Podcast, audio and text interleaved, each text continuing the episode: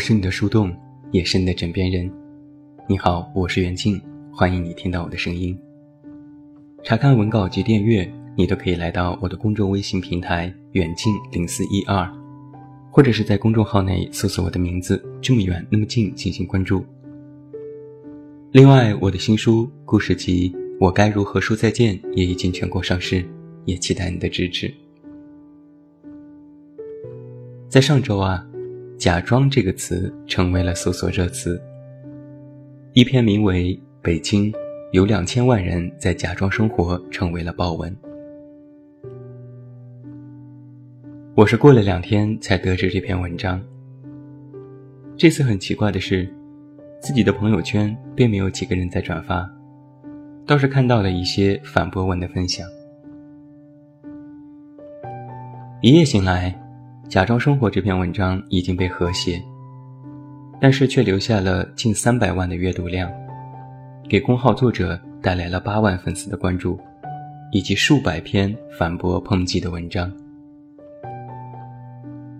凡是我知道的一些大号，都写了言辞激烈的反驳，甚至把原作者冠以唯恐天下不乱的称谓。那在这篇文章里，作者到底写了些什么？让亲者痛，仇者快呢？看过原文的我，觉得这也不过是新瓶装旧汤，没有什么特别出奇的观点，依然是北上广的那套论调。我们先来看一下这篇文章的核心观点。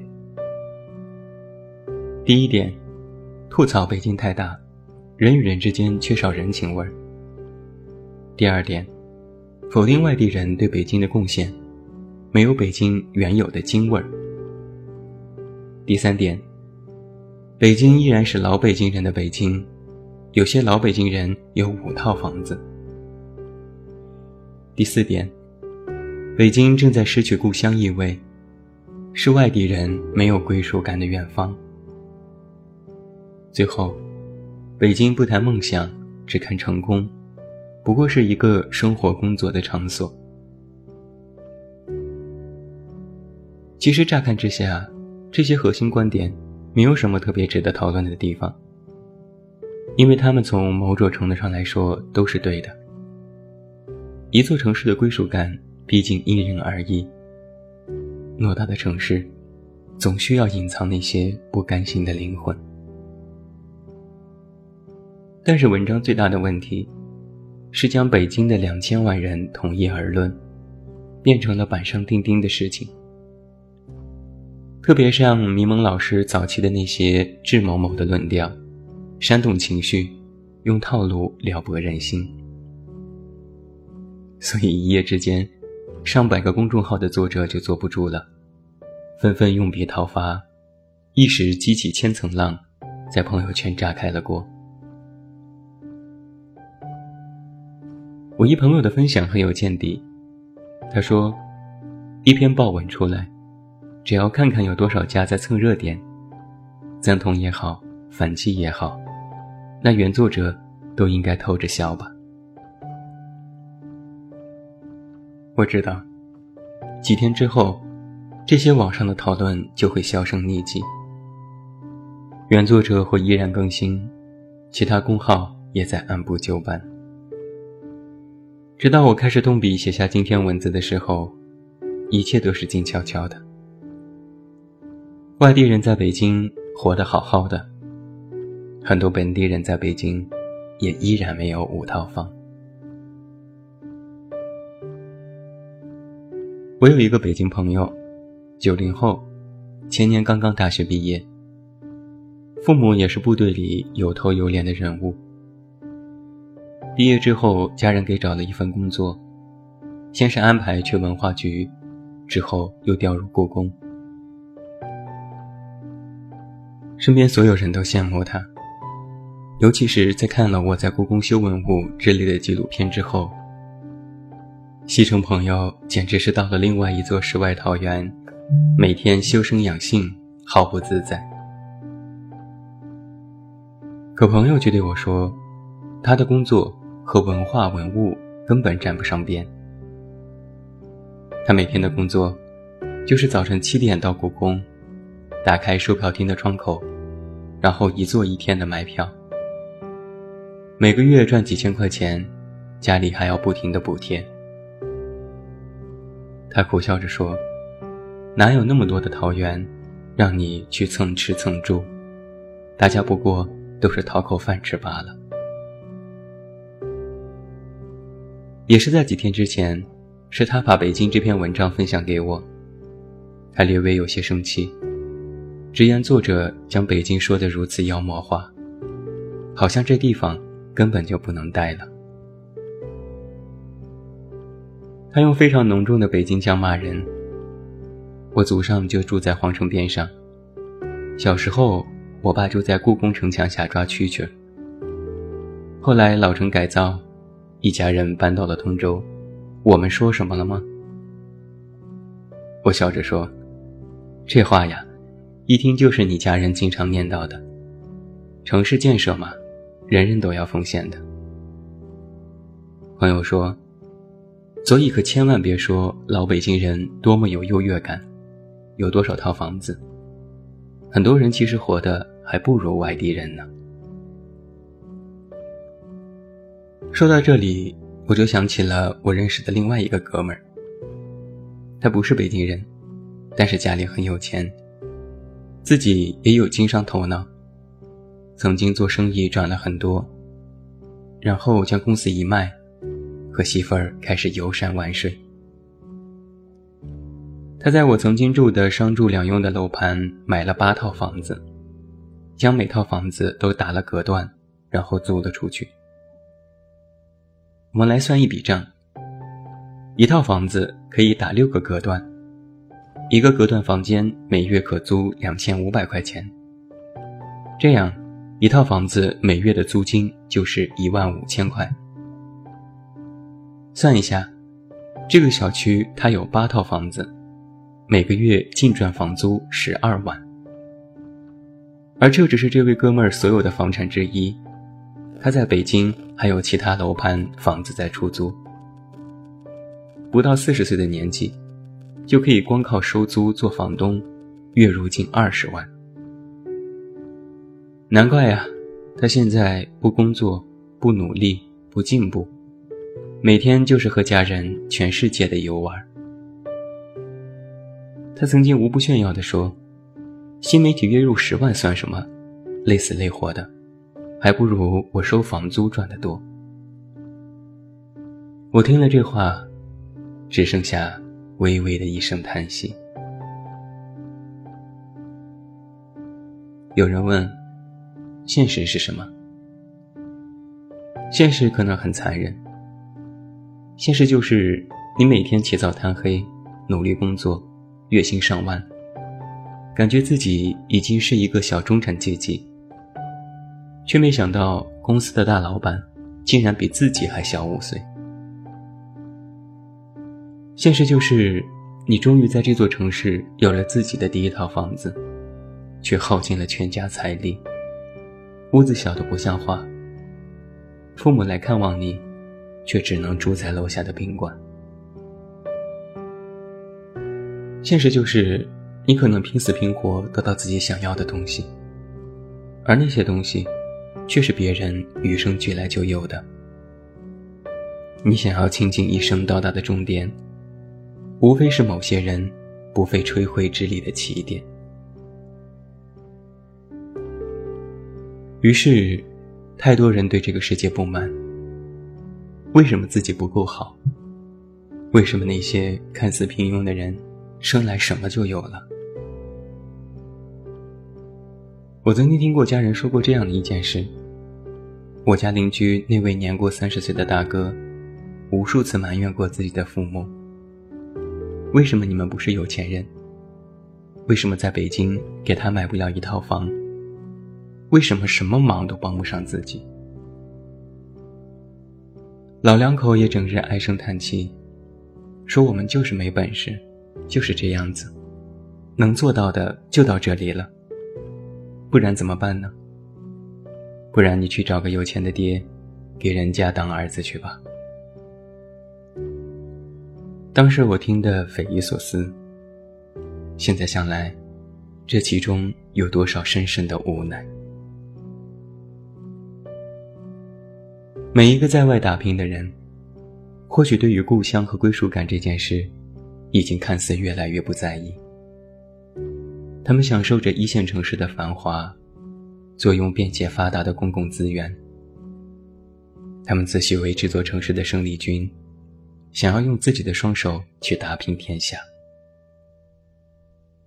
渐渐的，有些人或许会真的成功，但更多的人。却成为了这座城市进步和发展的炮灰。每一年，在北京有多少人黯然神伤的离开，回到自己的家乡重新开始，面对周围人的不理解和悠悠之口，隐忍的苟活；又有多少人，带着满腔的热血和理想信念。坐着汽车、高铁和飞机来到这座城市，抬头看看并不湛蓝的天空，暗自下定决心，不闯出一点名堂，绝不回去。衣锦还乡的毕竟是少数，更多人依然在这座城市里，假装开心，假装活得很好。现实的残酷，不是人与人之间的对比，也不是金钱和权力的较量，而是你已经明白，有些人整日奔波，只为能够活下去，而只要活着，就能够保存一点希望，哪怕他看起来毫不起眼。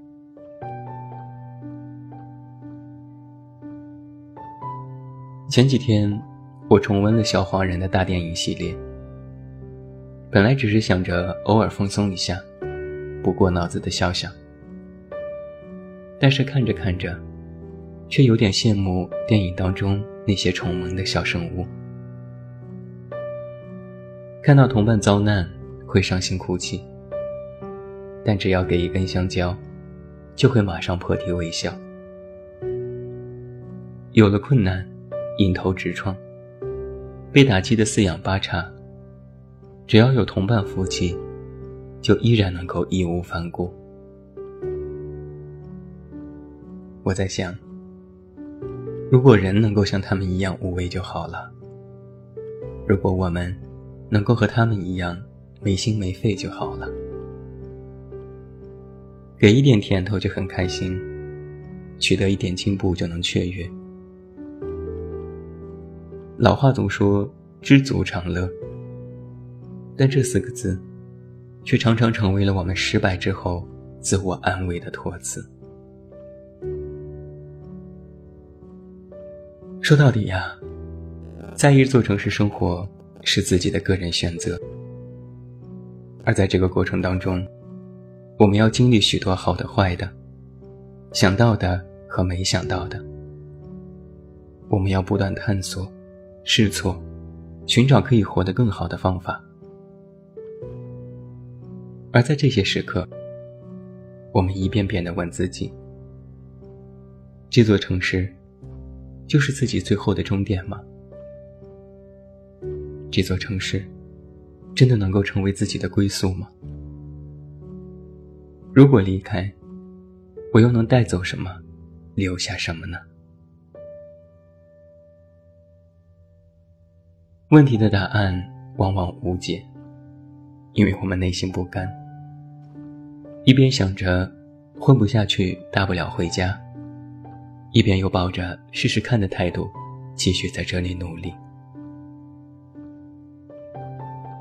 有人曾问我：“你有能力在这座城市独自生活吗？你有能力爱一座城，爱一个人吗？”你有能力保护自己不受伤害吗？你有能力不顾一切的去维护自己想要的吗？我犹豫了很久，说我不知道，但我愿意尝试。那么，这就是现实了。一座城市里有多少心灰意冷的人，就有多少依然怀有希望的人；有多少觉得自己活得不好的人，就有多少依然勇敢活着的人。这世界的平衡，从来都不是好与坏的较量，而是好坏共存，缺口与补救共同进行。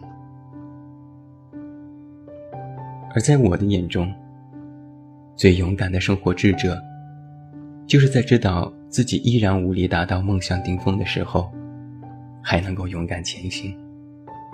告诉自己，不白过的人生，需要更多的历练。每个人都活得很不容易，假装开心，假装活得很好。你可以说，北京有两千万人都假装活着。但我却觉得，假装很残酷，但是现实却更加残忍。它的残忍就在于，哪怕你假装，你也没有办法真正的逃离这座城市。你想逃离的，无非是那个不够好、不够完美的自己。而人要活着，不仅要吃饱穿暖。还要有自己的尊严和脸面，让自己体面的活着，才能够不假装的继续在这座城市里开心、快乐、失意、满足。哪怕这座城市的希望来的稍晚一些，只要自己依然还在，总有等到的那一天。回到春末的五月，凌晨的集市人不多，小孩在门前唱着歌，阳光它照暖了溪河，柳絮乘着大风追，树荫下的人想睡。沉默的人从此刻开始快乐起来，脱掉寒冬的傀儡。我忧郁的白衬衫，青春口袋里面的第一支香烟，情窦初开的我，从不敢和你说。仅有辆进城的公车，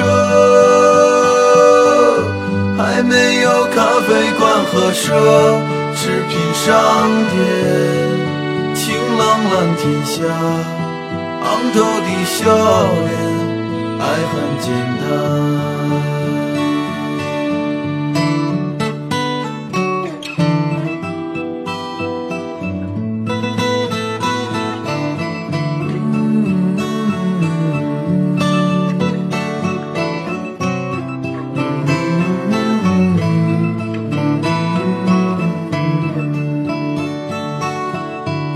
敲响了日落，钟敲响了日落。哎呦，路越过山坡，哎呦，路越过山坡。一直通向北方的，是我们想象，长大后也未曾经过。爬满青藤的房子，屋檐下的邻居在。黄昏中飞驰，秋天的时候，柿子树一熟，够我们吃很久。收音机靠坐在床头，贪玩的少年抱着漫画书不放手，陪我入睡的是月亮的忧愁。装满幻梦的枕头，沾满口水的枕头。